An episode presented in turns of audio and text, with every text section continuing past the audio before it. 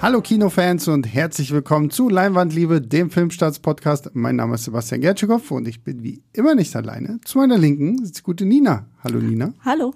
Und äh, zu meiner fast rechten, so eigentlich mir gerade gegenüber sitzt der gute Pascal. Hallo. Und ähm, normalerweise reden wir über richtig harte Filme hier und äh, haben uns ja etabliert als richtig harte Männer mit unserem Sauf-Podcast und sowas alles. Mhm. Aber Pascal und ich, wir können ja auch Gefühle zeigen, wir können auch gefühlvolle Filme gucken. Und deswegen reden wir heute über einen sehr gefühlvollen Film, nämlich Past Lives äh, von der Regisseurin Celine Song. Ein Film, den unser guter äh, Nachrichtenchef, darf man, darf man noch Nachrichtenchef sagen? Nachrichtenchef? Keine Ahnung. Früher war er Nachrichtenchef. Wenn, dann war es vor meiner Zeit. Das war zumindest meine Bezeichnung. Äh, Björn. Björn hat den Film auf der Berlinale schon vor Jahren. Millionen von Jahren gesehen und ähm, hat ihm eine überwältigende 5 von 5 gegeben und äh, fällt in seiner Kritik gefühlt aus allen Wolken. Ich habe sie sogar händisch ausgedruckt. äh, Wow. um, um hier dann ein bisschen daraus vorlesen zu können, weil das Problem ist, äh, zum Zeitpunkt dieser Aufnahme, die sehr, sehr früh stattfindet, wenn dieser Film im August erst irgendwie in die Kinos kommt, äh, konnte Björn leider nicht, ist leider nicht da. Deswegen machen wir das jetzt zu dritt und mit Björn als Blatt Papier und äh, seiner Kritik irgendwie immer mit dabei, damit wir so ein bisschen gucken können, sind fünf von fünf überhaupt gerechtfertigt oder schießt Björn übers Ziel hinaus? Ist dieser Film wirklich so grandios oder nicht? Darüber wollen wir jetzt reden.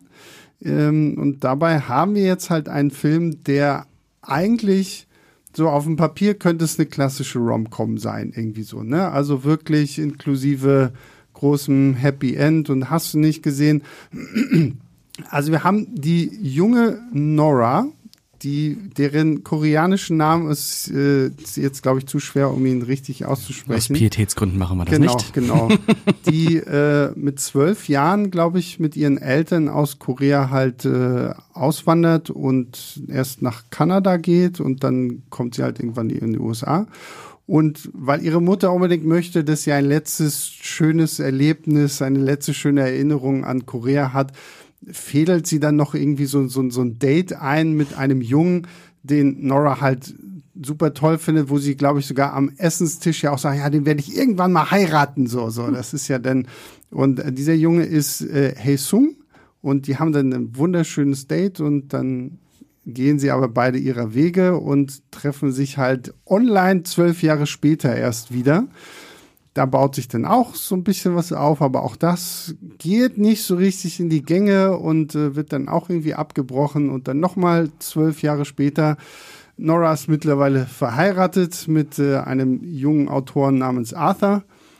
Und dann steht Hesung auf einmal wieder vor der Tür, ist irgendwie zum Urlaub äh, nach New York gekommen und ähm, sie wird jetzt quasi vor die Wahl gestellt irgendwo so, ne? So, so, wonach geht man jetzt hier? Ist das die große Liebe aus Kindheitstagen? Ist das das sogenannte Inyun? Da gibt's ja, wird ja dann so eine koreanische Philosophie vom Leben in anderen Leben und sowas alles mit aufgegriffen.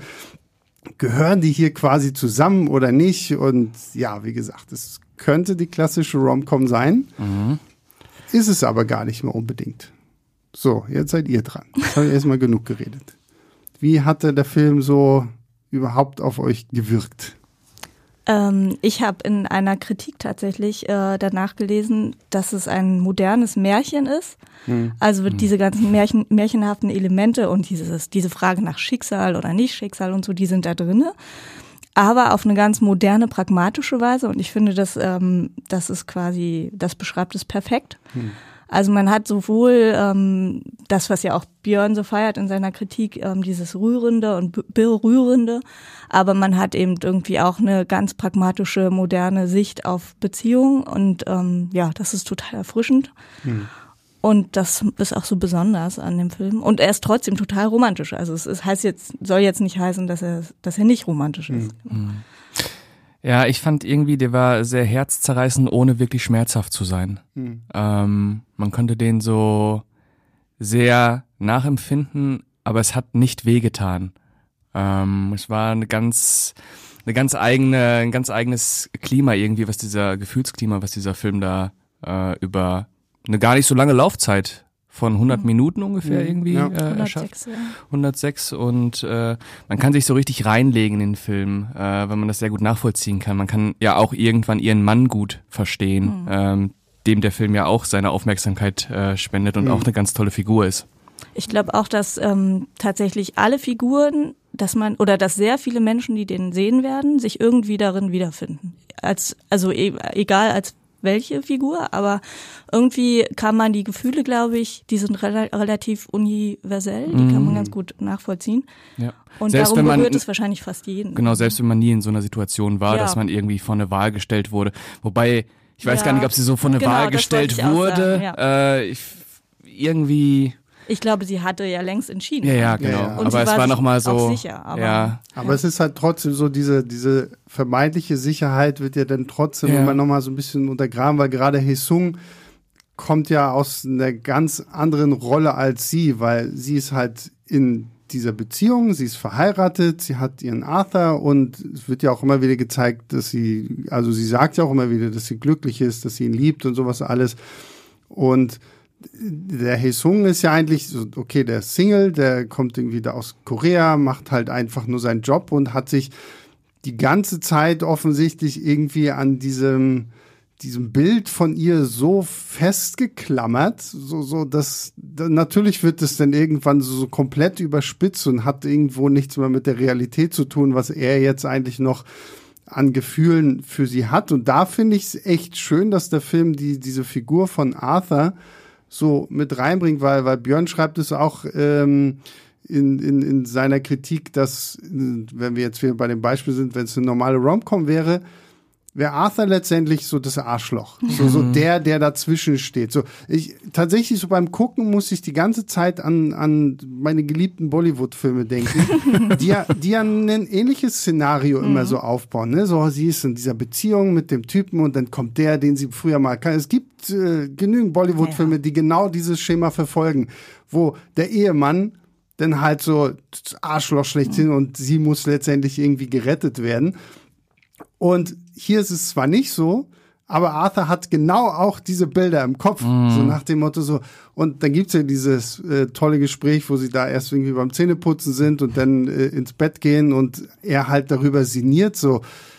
Okay, krass so. Also ich meine, und du hast ja mit dem eine romantischere Geschichte als wir beide jemals so, ne? Und da mm. finde ich kommt auch immer so ein bisschen so dieses so diese Selbstwahrnehmung, so, okay, es muss jetzt halt nicht alles wie im Buch oder wie im Film mhm. aussehen, genau. damit es halt trotzdem eine solide Beziehung sein kann, aber man, man verfällt irgendwie immer sofort in dieses Denken und das fand ich an der Figur von Arthur wirklich sehr, sehr schön, teilweise wirklich auch echt herzzerreißend, so wo ich so dadurch, dass ich in meinem Romcom denken war, dachte, oh komm, bitte tut diesem armen Mann nicht weh, so hat's ja. gar nicht verdient. So, ja. ne? Das ist ja auch das Besondere an seiner Figur, dass mhm. er eben, er ist eben kein Arschloch. Also egal, wie man es dreht und wendet, er ist ein guter Typ, mhm. sie hat eine gute Wahl getroffen, er ist intelligent und irgendwie kann kann ähm, abschätzen, was er da vor sich hat, auch wenn, ihn, wenn er auch schon diese ganzen Filme gesehen hat, ähm, weiß er trotzdem, dass er, dass er halt in, in diese Rolle nicht fällt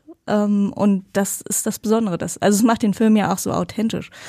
Das mhm. Leben ist halt nicht schwarz und weiß mhm. und, und das zeigt dieser Film irgendwie. Sehr ja. gut. Ja, äh, wie gesagt, ich finde die Arthur-Figur auch ganz toll. Die hat auch so ein paar Momente gehabt, die mich schon gut erwischt haben, wenn er dann zum Beispiel sagt, dass sie koreanisch träumt, äh, also Stimmt, koreanisch ja. spricht mhm. und er dann auch sagt, es wird so ein Teil sein, den ich nie erreichen werde. Irgendwie es sind so, ah.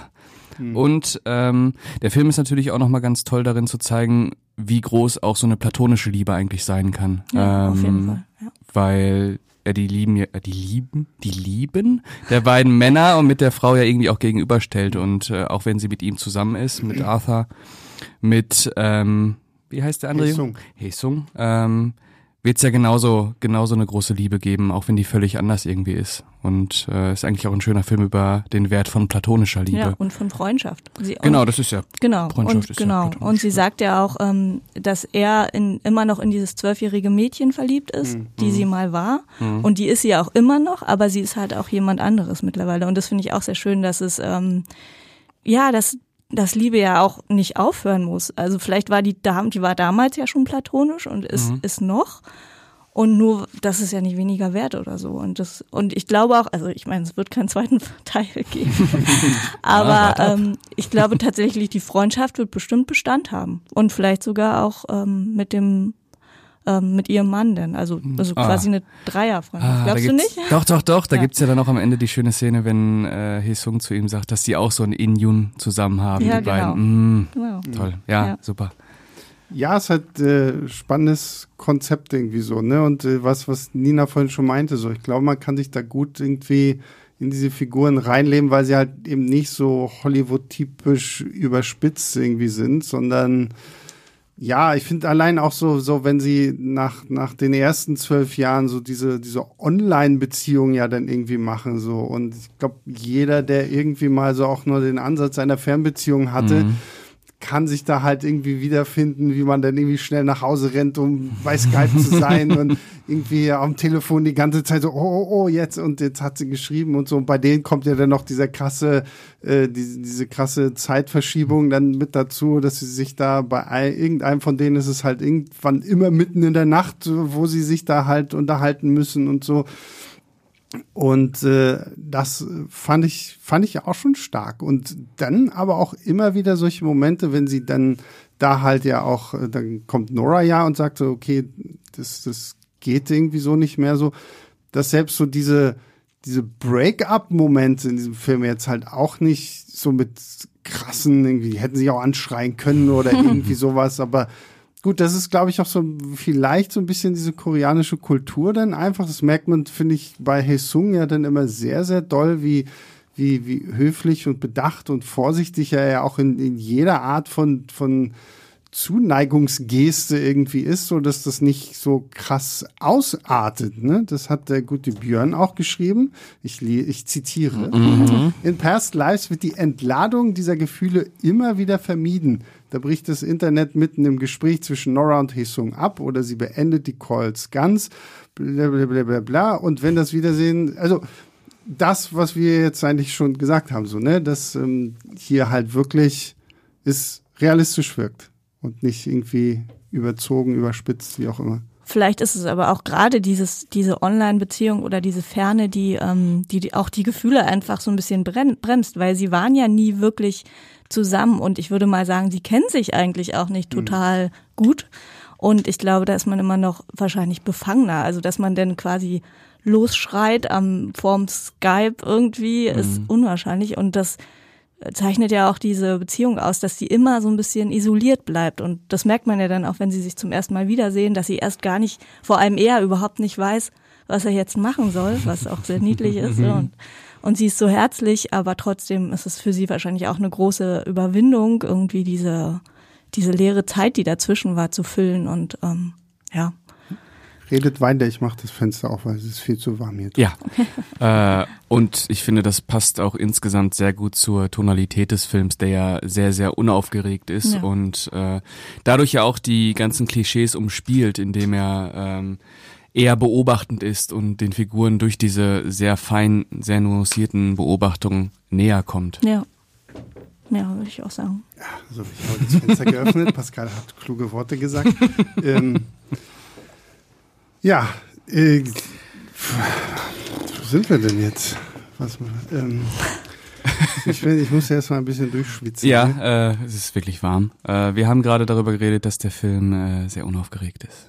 Das stimmt. Und was, was ich daran auch tatsächlich irgendwie schön fand und da musste ich die ganze Zeit ein bisschen auch äh, an dich denken, der du ja direkt im Film neben mir saßt und der ja vor kurzem erst in New York gewesen ist, mhm, mhm. weil neben all der ganzen äh, schönen Menschen, die wir hier präsentiert bekommen, bekommen wir ja, ist es, ist Past Lives ja irgendwo auch eine sehr, sehr schöne Hommage an New York, mhm. weil wenn Hesung dann tatsächlich nach 24 Jahren wieder mit ihr zusammenkommt, so machen sie erstmal so Sightseeing. Und ich hatte auch so ein bisschen so das Gefühl, so, das ist so dieses, oh shit, wir wissen gerade nicht so richtig, ja, was ja. wir miteinander machen sollen.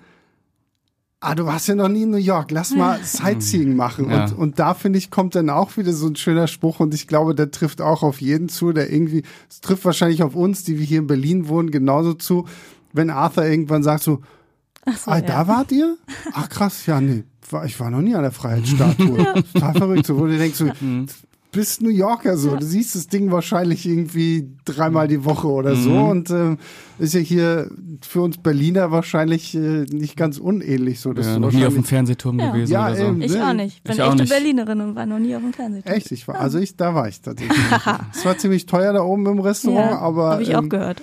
Ähm, ich weiß nicht, zu, zu, so einer Special Occasion oder so kann man das mhm. ja mal machen. Ja, so. ich würde es auch, ich würde es auch mal machen. Ist ganz niedlich. Und das fand ich tatsächlich irgendwie sehr schön und gleichzeitig halt so, okay, ne, die ganzen äh, tollen Bilder von New York und ja. sowas alles. Äh, da kann Pascal jetzt wahrscheinlich mehr dazu sagen, wie toll das denn alles wirklich ist. Ja, ähm, genau. Also ich war auch an den ganzen Plätzen, die im Film gezeigt wurden und äh, Jetzt natürlich mit meiner Freundin, das war nochmal ein bisschen was anderes, ähm, aber genauso schön. War nicht so platonisch.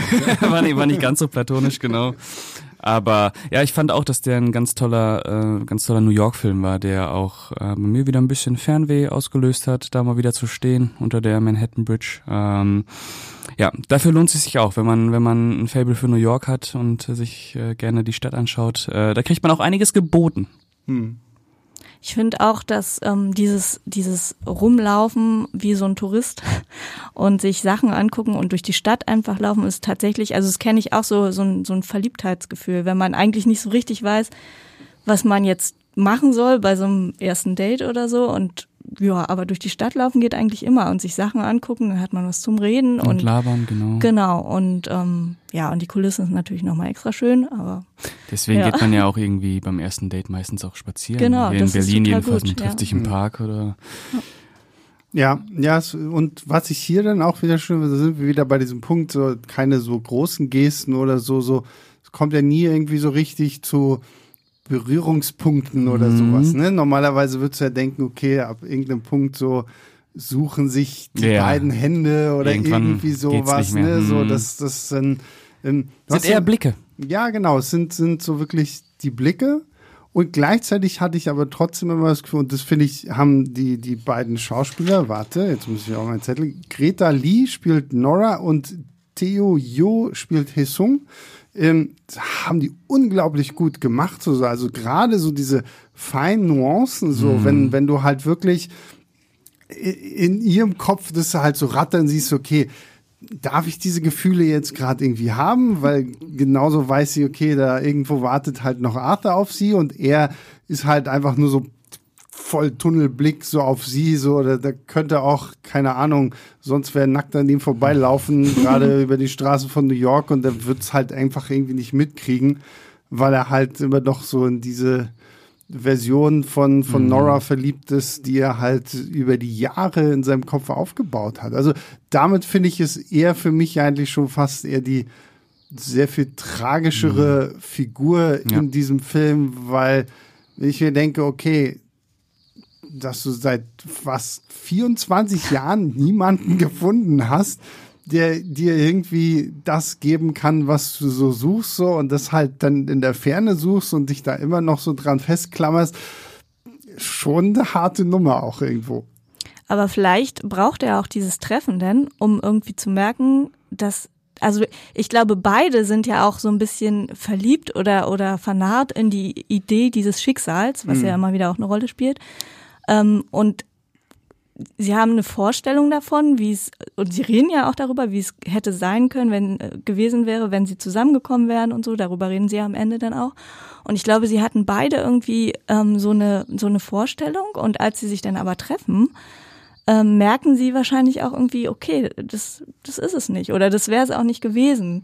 Und vielleicht ist es für ihn dann auch irgendwie gut. Also natürlich ist es tragisch, aber vielleicht auch gut, weil er dann vielleicht auch abschließen kann und vielleicht mhm. dann jemanden findet irgendwie. Also ja, er redet ja immer davon, dass er eine Freundin ja, genau, hat und das dass hat er, sie gerade aber irgendwie ja. jetzt dann auch so. Ich muss die ganze Zeit an Friends denken. Yeah, on a break.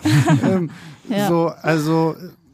Aber weiß ich nicht, also bei ihm glaube ich, ist es immer noch viel mehr irgendwie so verwurzelt und ich habe am Ende auch überlegt, okay, ist er jetzt? Weil, weil sie hat ja schon dann irgendwie so diesen Augenblick, wo, wo sie das dann alles besser reflektieren kann. Da ist sie, glaube ich, auch einfach weiter und reifer als er.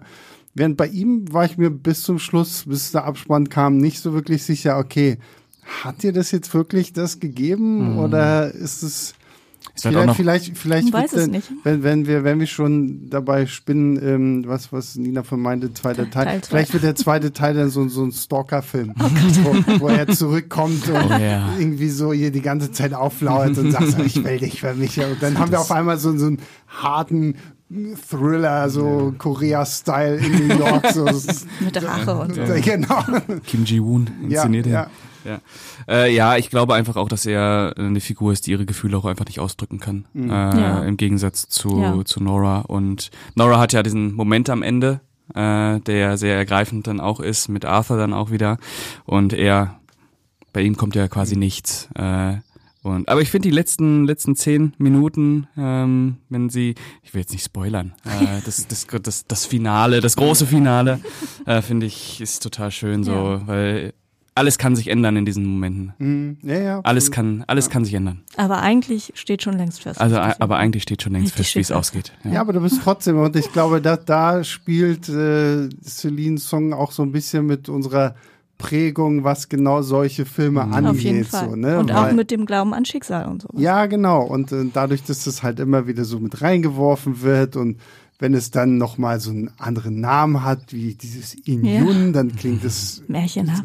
Genau, klingt es märchenhafter und vielleicht klingt es jetzt ein bisschen böse, aber auch exotischer und mhm. aufregender, so, oh, das Inyun, oh, was ist mein Inyun und so. Es ist ne? aber auch eine sehr schöne ne? Geschichte, so. Ja, absolut, so. Und, ähm, aber da, da bist du halt bis zum Schluss, denkst du irgendwie so, okay, es, es kann echt in beide Richtungen gehen, mhm. so, ne, und, äh, es, es geht aber nicht so dieses typische, sondern bleibt halt wirklich, was das angeht, finde ich irgendwo sehr auf dem Boden der Tatsachen und äh, jeder kann das dann halt selber für sich irgendwie weiter mittragen. Ähm, ja, also muss wirklich sein. Und was ich auch, und ich, ich wir kriegen ja immer das, äh, das, die Kritik, dass wir mehr über Musik reden sollen. Mhm. Ah, ja, Reden ja. wir in diesem Film über die Musik ganz kurz irgendwie. Die Musik fand ich, ich habe leider vergessen, ich glaube, es ist ein Komponisten-Duo. Genau, das, nicht alles also ich glaube, ähm, ich habe tatsächlich ja auch über andere Filme nochmal so nachgelesen, die ich irgendwie in Verbindung damit gebracht hatte. Mhm. Und mir ist irgendwann dann auch aufgefallen, dass es, also dass die Geschichte so in Ansätzen ein bisschen auch an ähm, ähm, Blue Valentine mich mhm. erinnert hat. Und da ist die Musik ja von Grizzly Beer, wenn mhm. ich es richtig ausspreche. Also so ein Duo. Und die Musik von dem, also der eine von denen hat auch die Musik für Past Lives gebracht. Allerdings ah, ja, okay. habe ich mir irgendwo vielleicht auch den Namen aufgeschrieben, aber. Auf jeden Fall fand ich die Musik sehr, sehr genau. toll. Während Nina nach dem Namen sucht, sage ich einfach, dass die Musik Ich habe mir alles Mögliche schön. aufgeschrieben, aber die, das die hat, finde ich, so dieses, dieses ganze träumerische, verträumte, halt auch märchenhafte irgendwie so wirklich so äh, unterstrichen, untermalt irgendwie so, du, du plätscherst dann halt so mit dieser Handlung mit irgendwie mhm. und ähm, Irgendwo habe ich das Wort kristallin gelesen für die Musik und ich finde es sehr passend. Oh. Das sind ja so wie so einzelne schöne Teige mit diesen kleinen Fingern nach oben, so kristallin. Finde ich passt irgendwie. So klar und und ähm, ja. und trotzdem verworren, mhm. schön. Mhm. Ja kann mich nicht mehr an die Musik erinnern. Nee? Echt nee. nicht? Doch. Nee, ich bin bei, was bei, bei Filmmusik bin ich alles, was so über Synthesizer-Sounds äh, hinausgeht, bin ich irgendwie immer so ein bisschen, also es ist mir auch nicht negativ aufgefallen. Mhm. Ähm, ist ja auch relativ sparsam, ja. würde ich sagen. Ja, aber Perfekt ich finde, ich finde, es passt halt ja. gut und äh, das ist mir, ich meine, normalerweise bin ich halt auch keiner, der jetzt irgendwie langen Sermon über irgendwie die Musik mhm. äh, hält oder so, aber so wenn es so, so bestimmte Sachen gibt, wo mir das einfach unterschwellig dann aber trotzdem so hart im Kopf bleibt, mhm. denke ich so, okay, also das fand ich hier bei Past Lives dann wirklich extrem gut, so dass es halt wirklich dieses okay, das ist halt immer da und es unterstreicht dieses mhm. träumerische, dieses Verliebte, so es passt irgendwie immer gut und es ist halt nie aufgeregt, sondern wunderschön kristallin. äh, Macht euch mal lustig. Ich hab's ja nicht geschrieben. Sagst du jetzt nur so, damit wir das nicht auf dich ich, ich hätte es gut gefunden, wenn ich es geschrieben hätte. Ja. Ähm, du meintest gerade, das hat dich immer auch ganz viel an andere Filme erinnert. Was wären denn noch so Filme, die man damit gleichsetzen kann? Weil Björn hat zum Beispiel in seiner Kritik noch Richard Linklaters ja. Before-Trilogie. Auf jeden Fall. Mit äh, Ethan Hawke und Sind Julie ja drei Deppy. Filme. Genau. Mhm. Und äh, David Leans Begegnung, der sagt mm. mir aber tatsächlich gar nichts. Der sagt Brief mir auch Encounter. nichts. Ähm, hast du? Ja, also bei mir, mir sind ganz viele Sachen. Also auf jeden Fall auch äh, der Linklater. Mhm. Ähm, das ist ja quasi so ein bisschen ist ja Past Lives. Ähm, die drei Linklater-Filme in einem sozusagen, also hm. in einem Schnelldurchlauf, weil die äh, anderen drei, die erstrecken sich ja über Jahrzehnte und enden dann auch mit ähm, Ehe und Kindern und so. Aber ähm, ja, finde ich, also kam mir natürlich auch in den Sinn. Und aber auch, ich finde auch ein bisschen Lost in Translation, was diese ganze Sprachbarrieren mhm. und so angeht, weil ja Hee Sung weiterhin nur Koreanisch spricht eigentlich und ich glaube dann noch Chinesisch und sie ähm, nach und nach das Koreanische ja verlernt. So. Ja. Also man merkt ja auch, das fällt ihr schwerer. Ähm, mit ihm zu reden und äh, ihr fallen Worte nicht mehr ein und dann hast du noch den amerikanischen Mann, der ja irgendwie gar nichts versteht. Nee, aber der ja auch so ein bisschen der versucht Liebe es, genau. versucht Koreanisch genau. zu lernen, aber dann halt auch immer nur so ein paar Brocken genau. irgendwie kann mhm. und so. Aber trotzdem sind sie alle so ein bisschen irgendwie isoliert auch in ihrer Sprache, mhm. was was irgendwie die Kommunikation schwieriger macht und ähm, das wird ja finde ich auch sehr sehr schön gezeigt in dieser Eröffnungssequenz des Films, wo wir ein Pärchen haben, das wir gar nicht sehen, die dieses Dreiergespann von Hesung, Nora und Arthur in der Bar beobachten, weil ja, die stimmt, gehen ja, dann irgendwann zu dritt tatsächlich auch aus, weil, weil Arthur der ja so ein bisschen derjenige mhm. ist, der sie dazu treibt zu sagen, okay, jetzt stell dich dem halt mal wirklich, ihr könnt die ganze Zeit spazieren gehen, acht Stunden lang, neun Stunden lang und mhm. habt trotzdem nichts geregelt so, ne? Und da hast du ja dann genau auch dieses Kommunikationsding, weil die sitzt in der Mitte von den beiden genau. Männern und ähm, er versteht, Hesung versteht nicht wirklich gut Englisch, ja. Arthur halt kaum Koreanisch und irgendwann, das fand ich dann auch toll von der Kamera, so weil irgendwann fangen Nora und Hesung halt das Ganze nur auf Koreanisch, dann liest du halt die ganze und, und dann geht die Kamera auch, dreht sie sich halt so, dass Arthur überhaupt nicht mehr im Bild ist. Du ja. hast das Gefühl, okay, wir sitzen jetzt, wenn du in genau dem Zeitpunkt irgendwie aufs Klo gegangen bist und dann wieder reinkommst, mhm. denkst okay, oh, jetzt haben sie ja doch ein Date und äh, mhm. sind gerade irgendwie in, in der Kneipe und unterhalten sich da und dann hast du irgendwann so wieder diesen Augenblick, wo du sie, ach, oh shit, ja. das arme Würstchen sitzt ja auch daneben und ja. versteht kein Wort so. Ne? Und ich finde, das zeigt auch nochmal sehr schön und ähm, das ist auch so ein, das ist ja auch am Ende dann und so ein Resultat des Films irgendwie. Sie hat halt mit mit Haesung eine Geschichte, ihre mhm. Geschichte, also die beiden haben eine und sie hat ähm, mit ihrem Mann eine Geschichte, eine neue und sie werden ja irgendwie gar nicht gegeneinander ausgespielt oder so, sondern sind irgendwie gleichwertig und ähm, ja, das finde ich auch auch sehr schön irgendwie. Sie kann sowohl mit ihm immer noch reden und aber auch mit ihrem Mann und ja, die beiden versuchen es auch miteinander und äh, ja, alles irgendwie sehr positiv und schön erwachsen. und erwachsen, mhm. genau. Aber da, da mag ich diese, diese, diesen, diesen Anfangsgag, also dieses Intro, wenn halt sich zwei Leute, die das nur anschauen, sich dann überlegen, so und dann so, ja, das ist, das ist ihr Bruder und ist mhm. so oder na, das ist so, was man da für unterschiedliche Sachen sich irgendwie ausdenkt ja. und dann sehen wir als Zuschauer, okay, was steckt halt wirklich hinter dieser Dreieckskonstellation, ja. die wir da gerade irgendwie zu Gesicht bekommen. Das äh, fand ich sehr, sehr schön. Ja, auf, äh, was ich auch noch ähm, richtig cool fand, ähm, das hatte ich auch gleich nach dem Kino gesagt, ähm, dass ja Nora ähm, im Film ähm, hier, äh, wie heißt der Film? Äh, Eternal Sunshine of a Spotless Mind ähm, guckt. Stimmt, ja. Und dann fragt sie ihn ja, also oder sagt sie Hey Sung ja auch noch, ja, guck dir den mal an. Hm. Und da geht es ja auch genau um die gleiche Sache, um diese Frage nach dem Schicksal und ähm, in Eternal Sunshine, der tatsächlich einer meiner Lieblingsfilme ist, ähm, geht es ja auch darum, dass die, da verlieben sich zwei und trennen sich denn aber, dann lassen sie sich gegenseitig quasi die Erinnerungen aneinander löschen, um sich komplett aus dem Leben des anderen zu streichen.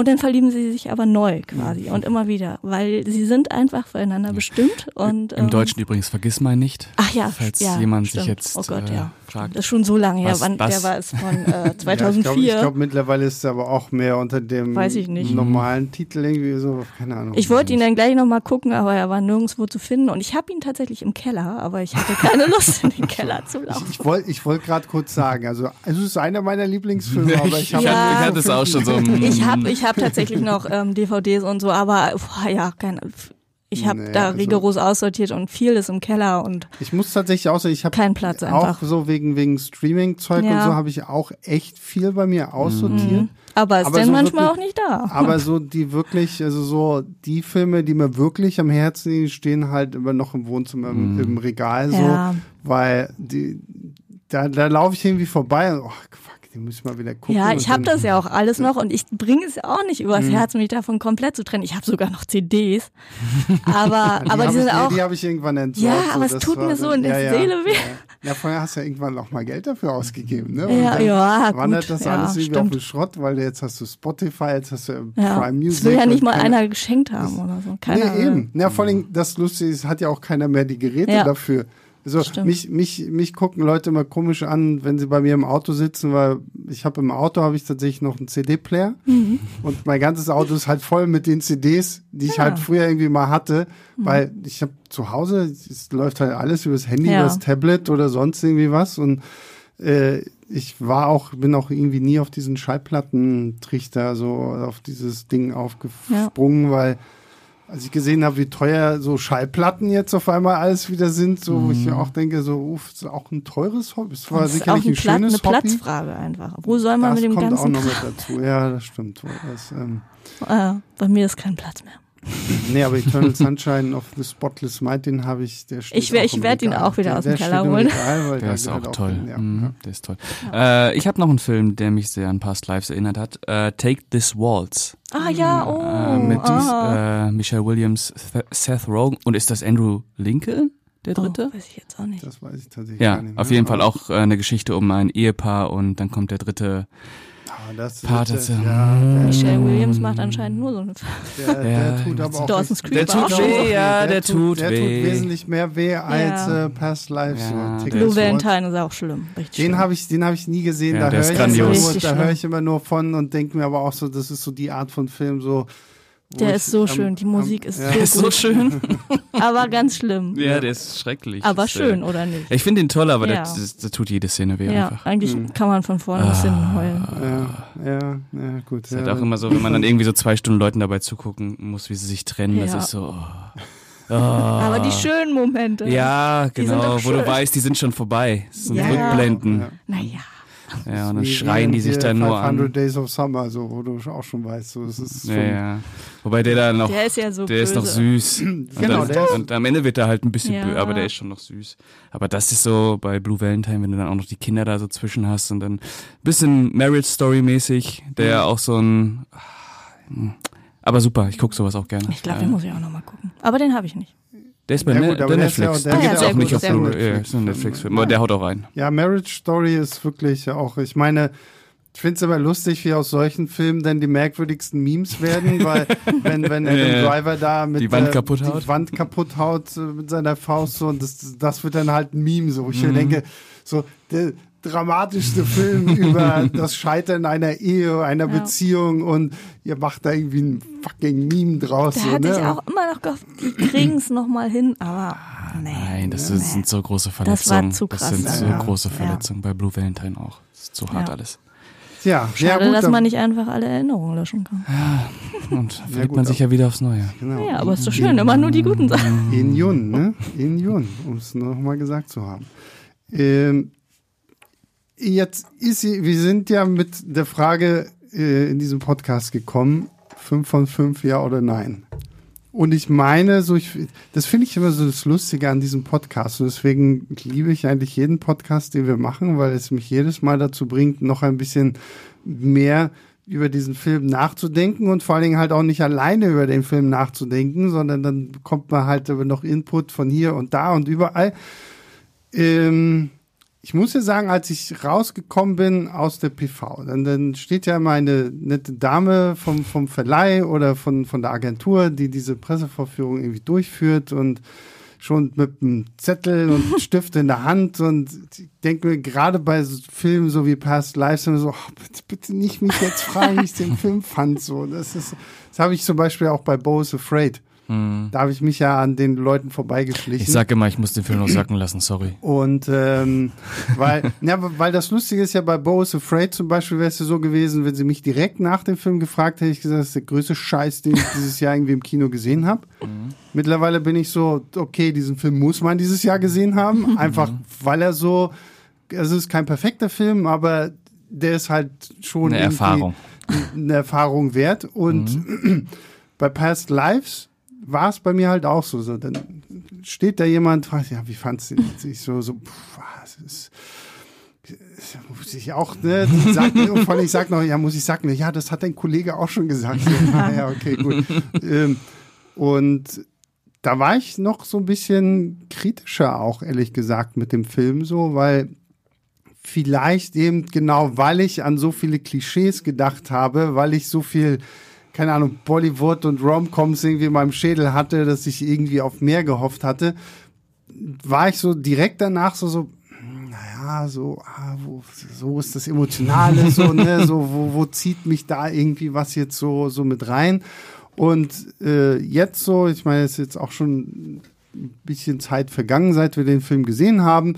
Und äh, so da muss ich doch sagen, ist er doch so ein bisschen mehr noch mit mir äh, verwachsen irgendwie so. Einfach genau wegen der Punkte, die wir schon genannt mhm. haben, ne, dass es halt wirklich so nachvollziehbar ist. Und ich glaube, jeder da draußen, jeder hier drin hat vielleicht auch irgendwie so diese eine Person, wo du denken wirst, so krass, was würde passieren, wenn genau diese Person jetzt irgendwie vor dir steht, so. Und du denkst natürlich irgendwie an all die schönen Sachen, die man irgendwie hatte und weil, weil wir sind ja irgendwie als Menschen, wir vergessen ganz, ganz schnell den ganzen Schlimmscheiß und bauen dann halt wie so ein Hesung immer nur so diese, diese, diese schönen Sachen auf, obwohl du eigentlich gar keinen, gar keinen Bezug mehr so dazu hast und so. Und das ähm, fand ich war wirklich so ein Film so, der hat mir dann doch echt so im Nachhinein noch viel mehr gegeben. Trotzdem bin ich nicht bei dem Punkt, dass ich eine volle Punktzahl geben würde aber viereinhalb. ja. Was auch schon sehr gut, gut ist. Äh, ich vergebe eh kaum die 5 von 5. Also letztes Jahr waren das, also oh gut, letztes Jahr waren es zwei Filme tatsächlich, aber Echt, äh, äh, Card Counter und Bones and All. Ah ja, ähm, ja, okay, ja. Der ist bei mir nochmal beim zweiten Mal noch so richtig durch die Decke gegangen. Was, äh, Bones and All? Ja, ja, beim ersten Mal fand ich den schon sehr gut mhm. und dann beim zweiten Mal hat er mich auf einmal ganz, ganz übel gekriegt. ähm, aber ansonsten habe ich, glaube ich, boah, mein letzter Fünf-Punkte-Film war wahrscheinlich Michael Hanekes Liebe oder so. Nee, Call Me By Your Name. Natürlich, oh, Call ja, Me By Your Name. Ja, Luca, ja, äh, natürlich. Ja, ähm, ich muss auch sagen, also ich kann verstehen, dass äh, Björn da umgehauen wurde. Die fünf kann man, kann man geben. Für mich äh, ist es kein Fünf-Punkte-Film. Es ist aber trotzdem ein grandioser Film und äh, ich würde vier von fünf geben. Hm. hm ja, ich habe auch überlegt, also irgendwie, ich fand den sehr, sehr, sehr, sehr gut. Und ich, der steht so für mich auf einer Stufe mit ähm, Roter Himmel, den ich gesehen habe vor ein paar Wochen. Oh, der ist aber noch mal besser. Ja, ich weiß, ich weiß es noch nicht. Ich glaube fast, ich würde am liebsten beide noch mal gucken und mich dann entscheiden. Aber aktuell würde ich beiden viereinhalb geben. Hm. Ja. Einfach auch, weil vielleicht, es ist ja noch, es ist ja erst äh, Juni jetzt, wenn wir aufnehmen. Und da kommt ja noch so viel. Wer weiß. Ich weiß nicht. Ja, also ich, also ich also glaube vier, viereinhalb. Ja, ich will den auf jeden Fall auch nochmal gucken. Ja. So, also das, ähm, glaubt, den, den kann man sich ja auch häufiger irgendwie ja. einfach mal, mhm. weil ist der ist ja schon wirklich, genau. Und äh, ich, ich kann ja nochmal, damit Björn in unserem Herzen und in euren Ohren auch da ist, lese ich nochmal sein Fazit vor. Mhm. Am Ende werden viele die Tränen in den. Ich kann nicht, ich kann nicht mal vorlesen, es ist zu spät. Am Ende werden viele die Tränen in die Augen schießen. Und das ohne einen einzigen kitschigen Moment. Celines Song hat direkt mit ihrem Spielfilmdebüt einen der wahrhaftigsten, erwachsensten, ehrlichsten, berührendsten, klarsichtigsten und klügsten Romantikfilme überhaupt geliefert und der Soundtrack ist kristallin. Das hat er nicht Das steht da jetzt nicht, das habe ich jetzt dazu gedichtet. Fügen wir noch hinzu. Aber ich glaube, Björn hat ganz viele Adjektive rausgesucht. Ja. Ähm, und man kann sie alle nachvollziehen. Ja, auf jeden, wollte ich auch ja, sagen, es ja. ist wirklich so. Also ähm, ich, ich finde, wenn ich das jetzt so lesen würde, ohne dass ich den Film gesehen habe, würde ich mir denken, okay, Junge, bleib auf dem Teppich. So, so. Also, das ist ja so, als, keine Ahnung, so, das ist ja die Offenbarung mhm. schlechthin irgendwie so, ne? So jetzt, wenn man den Film halt gesehen hat, kann man es schon nachvollziehen. Es ist natürlich dann schreiberisch. Äh, Und das ist ein Debütwerk? Es ist ihr Boah, Debüt. Also ja gut, dann ist es halt auch nochmal krasser, ne? Auch sie kommt, ich wollte gerade sagen, sie kommt halt vom Theater. Genau. Und ähm, wow. dadurch weißt du zumindest, okay, da ist jemand, der halt auch wirklich schreiben kann, so, ne? Mm. Weil im, ich meine, im Theater musst du ja viel mehr noch auf Dialoge. Monologe genau. und sowas setzen und da ist ja alles andere halt schmückendes Beiwerk. So, es ne? ist, der Film ist auch auto, autobiografisch, hat sie auch gesagt. Ach echt? Ja, Ach, das ist ihre das Geschichte quasi. Ah, okay. Sie hatte die gleiche Situation und ich glaube, in Björns Kritik steht auch ein bisschen dazu. Aber kann man auch woanders noch, also das, ähm, da hat sie ganz viel drüber gesprochen auf jeden Fall. Ja. Okay. Sehr. Äh, er lacht nur, weil ich jetzt auf meinen Zettel hier ja. gucke, wo Björn das Ich glaube gleich am Anfang, da steht glaube ich nur autobiografisch, aber ähm, man kann da auf jeden Fall viel zu finden. Sie hat da viel zu ja, gesagt und erzählt auch gefärbtes. Genau, sie hat ähm, sie hat so eine sehr ähnliche Geschichte selbst mhm. erlebt oder erlebt sie wahrscheinlich ja. noch. Wer, Wer weiß, ja. Wer weiß. Vielleicht kommt er denn doch irgendwann noch Past Lives 2, jetzt erst Vielleicht recht. Nee, jetzt erst recht, ja. Oder der Thriller. Ich bin immer noch für diese Thriller-Thematik, um das halt mal wirklich in eine komplett andere Richtung zu kippen. Schreib ihr doch mal eine E-Mail. Ich schreibe ihr mal eine E-Mail und sage, hey Celine. Mach mal Brian De Palma. mach mal Brian. und mach da mal so einen richtig harten Thriller draus. Ja, ich glaube, wir sind damit durch, oder? Es ist, äh, es ist alles gesagt worden mhm. zu einem ja. kristallinen Film. Mhm. Ich bei, bei diesem Wort bleiben. Sorry, Nina. Das, das ist ein voll schönes Wort. Ich weiß gar nicht, was ihr habt. Ja, es ist toll. Ja. Es ist eine poetische Grazie. Ja. Das, gab's, das ist ein Begriff auch aus irgendeiner Filmstaatskritik, wo ich ja. auch, ich habe halt damals auch den, kannte den Film dazu nicht, aber ich habe gesehen, poetische Grazie. oh, wir sind jetzt beim Zeitfeuilleton angekommen. Nein, wir wollen jetzt natürlich niemanden. Es ging ja auch äh, nur um die Musik bei Kristallin. Ja, ja, genau. Nee, aber der poetische Grazie bezog sich damals, glaube ich, auf den kompletten Film. Ich den muss, muss ich sehen. Ja, ich muss unbedingt rausfinden, ja. welcher Film das ist. Ich, ich, ich, ich google das. Ja, ich Terrifier das 2. ja, genau, ja, das ist die poetische Grazie. Äh, gut, ja, Nina, vielen lieben Dank, dass du heute hier warst. Ja, war schön. Pascal. Sehr gerne. Immer wieder ein Fest. Mhm. Und äh, ja, wir bedanken uns bei euch da draußen, die ihr Woche für Woche einschaltet. Und ja, wir Achso, nee, warte, jetzt muss ich gucken, was haben wir. Genau, bewertet uns bei Spotify und der Apple Podcast App. Schreibt uns Mails an leinwandliebe.filmstarts.de für Lobkritik, Anmerkungen oder sonstiges. Und wenn sich das jetzt hier nicht verschiebt und, keine Ahnung, Past Lives irgendwie auf einmal eine Woche früher kommt oder irgendwie sowas, weil, wie gesagt, wir haben jetzt Mitte Juni, wir haben das hier aufgezeichnet. Regulärer Termin ist der 10. August. Mhm. Das heißt, nächste Woche würden wir, wenn es der 10. August bleibt, über den wunderbaren Blue Beetle sprechen von oh. DC. Und das ist krass, wenn das Ding hier rauskommt, haben wir schon Mission Impossible gesehen, wir haben schon Oppenheimer gesehen und wir haben schon Barbie, Barbie. gesehen. Total krass. Ja, das ist Wahnsinn, ey. Zeit ist so, so eine Zeitreise. Welcher wird der beste von den dreien? Jetzt schon mal hier. Oh, das wird dann interessant, wenn wir das hier hören. Bestimmt Barbie. Ich sag, Bar ich sag Oppenheimer. Nee, ich bin mir da noch nicht das so wird sicher. schon Mission Impossible. Tom Tom enttäuscht nicht. Ja, aber Tom Tom ist halt geile Action so. Ja, ich fand, fand aber auch der letzte Mission Impossible, das war für mich auch ein Obermeisterwerk. Ich fand, ich fand den auch großartig, aber ich glaube, Oppenheimer wird einfach, das wird nochmal ganz mhm. anders. Aber wir, wir müssen ja nach, na, wo müssen wir nach Prag reisen, um den um richtig den, sehen nee. zu können so, auf ja. 70 mm Aber das IMAX? ist ja kein Problem von Berlin aus. Ja, auch wieder. Da kann man drei Stunden einfach eben hin. Oder halt, nach, oder halt nach London. Da, im, ich hab, ich hab, war damals zu Dunkirk mhm. äh, bei, bei Interviews äh, zum Film in London und da haben sie uns den da im Naturhistorischen Museum, mhm. was sie da haben, da ist irgendwie auch so ein fetter IMAX-Saal, der halt auch diese mhm. 70 Millimeter hat. Ja, ich habe auch bei einem Gewinnspiel mitgemacht, um nach London zu kommen. Ah, süß. Sehr gut. gut, ja. ja. also wie gesagt, über all das reden, haben wir denn schon geredet. Aber schön, dass wir alle drei einen anderen Film sagen. Ja. Ja, ist doch gut. Ja, aber ich freue mich auch auf Oppenheimer. Mal sehen. Ich freue mich auf aber alle drei. Aber du freust dich nicht auf Mission Impossible? Nee. Boah, Abbruch. ja, ja, tut naja, mir wir leid. sind ja jetzt eh durch. Aber nee, auf Mission Impossible war ich schon. Jetzt werde ich nie wieder eingeladen. Ja, aber vielleicht nicht unbedingt zu Mission Impossible. Nee, nee würde ich, da würde ich mich auch nicht Oder einladen. vielleicht extra deswegen. Es wäre bestimmt interessant. Das wäre auf jeden Fall Dann müssten interessant. mir erstmal alle anderen erklären, die davor waren. Ja, das ist kein Problem. Oder du guckst dir die einfach an. Mhm. Na gut, dann erklären wir es. Dann haben wir nochmal 30 Zwei, drei Minuten Stunden. gefüllt hier, um den kurz äh, Abriss zu machen, was denn in Mission Impossible 1 bis 6 passiert ist. Es gibt krasse Action. Und Ich Tom weiß. Cruise läuft. Ich habe davon Ja. Das gehört. reicht, das reicht. Ich habe davon auch schon gehört. Und irgendwelche bösen Menschen wollen die Die Welt zerstören. zerstören. Ja. Das war's. Das ist halt Bond. Ja, Nur- aber nur besser. Nur besser. Ja. mittlerweile schon, mittlerweile Ja, schon. ja, also die Action ist ja unfassbar. Ja. Also, das ist ja gerade brillant und Tom Cruise ist halt Ja. King. So, gut. So, das war's, wie gesagt. Also darüber haben wir jetzt schon alles gesprochen, wenn das hier am 10. August rauskommt. Es wird sehr interessant sein. wie das hier, wenn alle das sich anhören, hä, ah, Pascal hat doch schon gesagt, wie scheiße er Mission Impossible fand, weil das ist irgendwie der schlimmste Film überhaupt. Schlimmste Film des Jahres. Das ist auf jeden Fall sehr spannend. Und ja, wie gesagt, notfalls äh, reden wir nächste Woche dann über Blue Beetle. Und äh, das, Das, was ist das, DC? das DC, ja. Okay.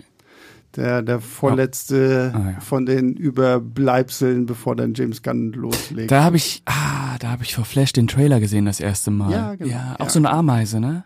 Nee, nicht so, nee, äh, äh, äh, Skarabäus. ja, genau, ja. Be- Beetle Nee, ein halt, Beetle, ne? ja, ja. Mhm. Äh, Englisch, müssen wir schon. Äh, Gut, so, das war's jetzt auch wirklich endgültig. Wir hören uns nächste Woche wieder. Bis dahin, macht's gut. Ciao, ciao.